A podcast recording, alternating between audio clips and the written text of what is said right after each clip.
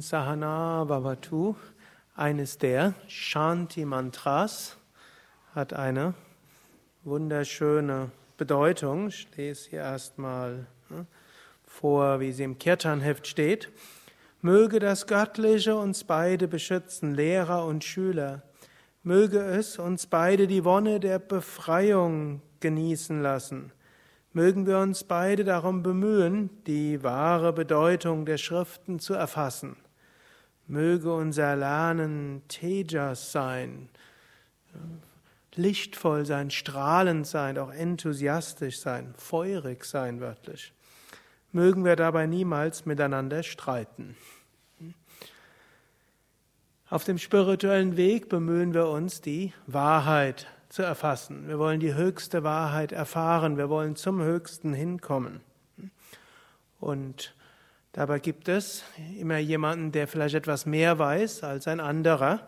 Und es ist klug für jemanden, der etwas weniger weiß, Schüler zu werden von dem, der etwas mehr weiß. In kleinerer wie auch in größerer Hinsicht. Im Alltag kann man einmal Lehrer sein und einmal Schüler sein.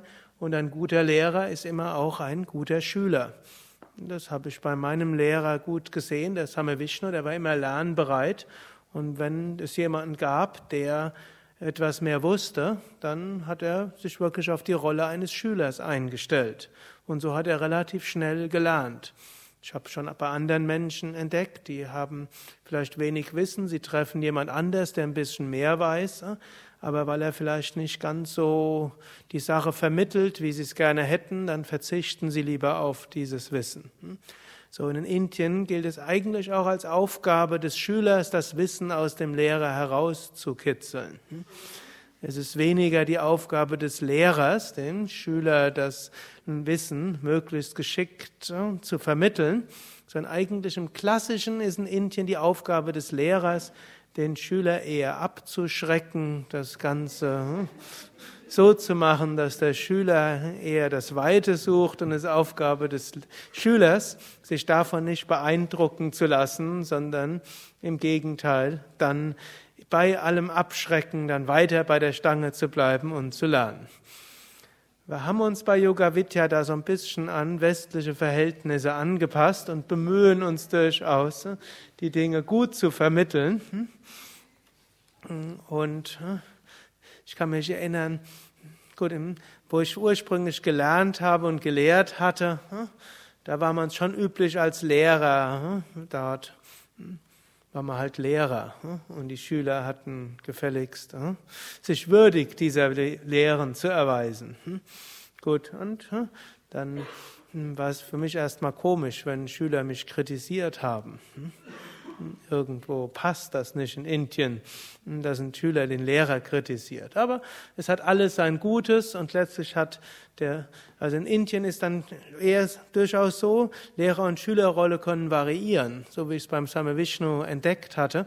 Er konnte einmal Schüler sein und dann war er der beste Schüler, den es geben konnte. Er hat wirklich mit großem Respekt und Hochachtung diejenigen behandelt, von denen er etwas gelernt hat.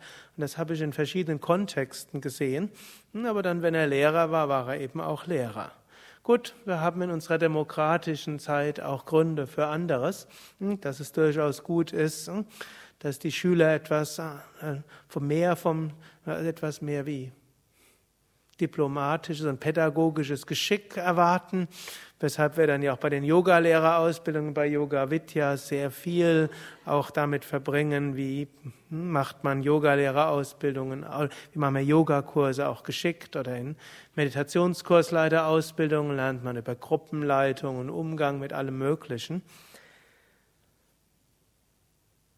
Es bleibt aber dabei, wir sind manchmal Schüler, manchmal sind wir Lehrer. Und aber egal, ob wir mal in der Lehrer- oder mal in der Schülerrolle sind, es ist wichtig, dass wir uns bemühen, die, das Höchste zu erfahren. Und der Lehrer der Upanishaden bildet sich jetzt auch nicht ein, dass er immer alles weiß, sondern er sagt, ne, mögen wir beide uns bemühen, zur Wahrheit zu kommen. Möge das Göttliche uns beide beschützen. Mögen wir uns beide anstrengen, die wahre Bedeutung der Schriften zu erfassen. Und mögen wir darüber zur Wonne der Befreiung kommen.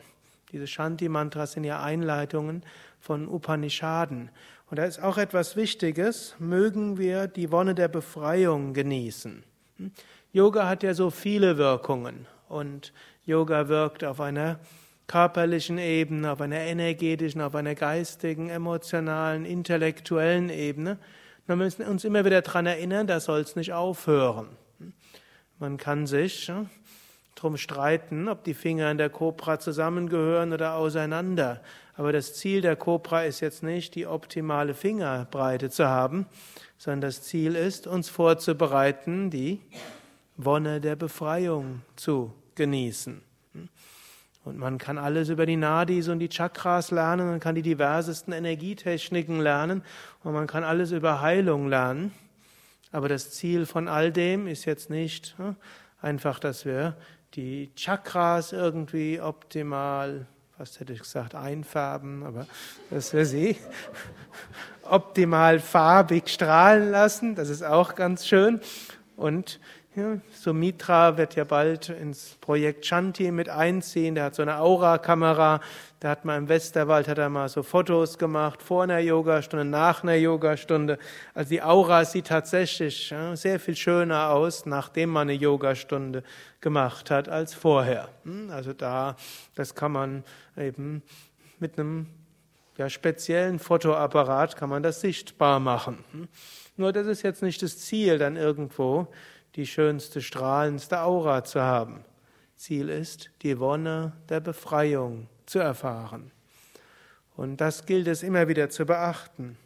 Und dann sagt er hier, oder sagt der Upanishadische Rishi, der dieses Shanti-Mantra geschrieben hatte, dem es offenbart wurde, möge unser Lernen Tejas sein.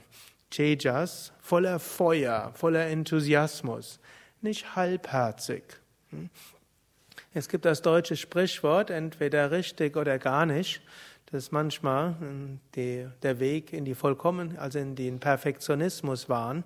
Äh, wenn man es falsch versteht, wenn man es richtig versteht, ist, wenn wir etwas tun, dann sollen wir unser Herz dort hineingehen und es mit Enthusiasmus tun.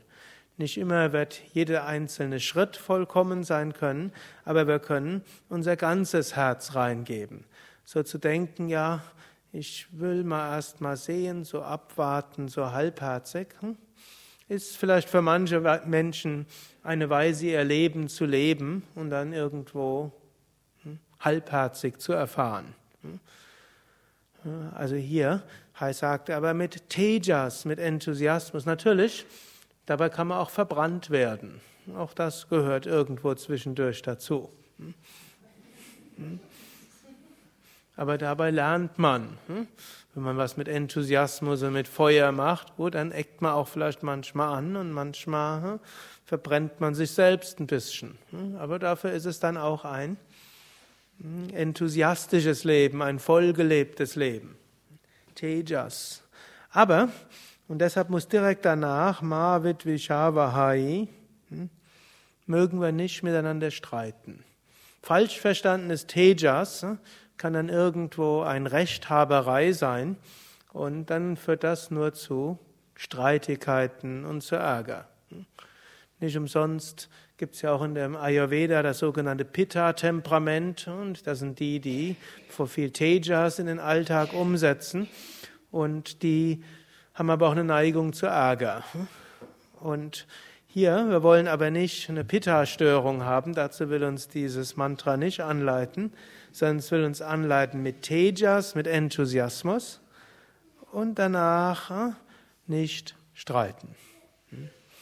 Im Gegenteil, im Frieden. Letztlich auch erkennen, dass es viele Weisen zur höchsten Wahrheit zu kommen gibt, dass es verschiedene Wege nach Rom und zum Unendlichen gibt. Nicht alle Wege sind, man muss ja nicht immer gleich zusammengehen, nicht alle Wege, es gibt ja verschiedene Wege.